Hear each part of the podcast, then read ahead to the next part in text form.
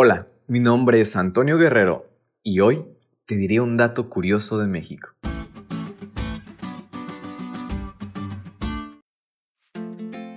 En mi amado país existe una norma fundamental establecida para regir jurídicamente, la cual fija los límites y define las relaciones entre los poderes de la federación y las órdenes del gobierno. Esta se llama la Constitución Política de los Estados Unidos Mexicanos.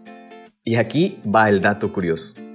De acuerdo con un análisis elaborado, desde el 5 de febrero de 1917 hasta el 27 de agosto del 2018, la Constitución mexicana ha sido reformada y cambiada en 707 ocasiones. ¡Wow! Sí que mi país no es nada estable. Pero ¿sabes? Hay una ley que es totalmente estable, que no cambia, que no ha sido reformada ni ha tenido modificaciones. Esa es la ley de Dios. La ley es el reflejo del carácter de Dios, y así como Dios es eterno, la ley también lo es y su presencia en el pacto nos asegura la permanencia y confiabilidad de nuestro Señor.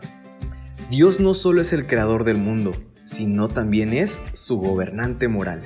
La ley es esencial para la felicidad de sus seres creados, con el propósito de vivir en armonía con Él. Por lo tanto, su ley, la expresión de su voluntad, es la constitución de su gobierno Naturalmente, es la norma o la obligación tanto del trato como de la relación del pacto. Su propósito no es salvar, sino definir nuestro deber para con Dios, del mandamiento número 1 al 4, y nuestro deber para con nuestros semejantes, del mandamiento 5 al 10. En otras palabras, establece el estilo de vida que Dios desea que lleven sus hijos del pacto, para su propia felicidad y bienestar.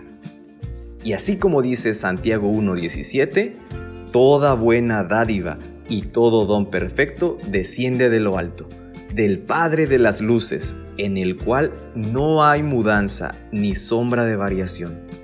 A diferencia de la Constitución mexicana, la ley de Dios no tiene variantes, no cambia, y eso es lo más genial, porque vemos en ella una total estabilidad.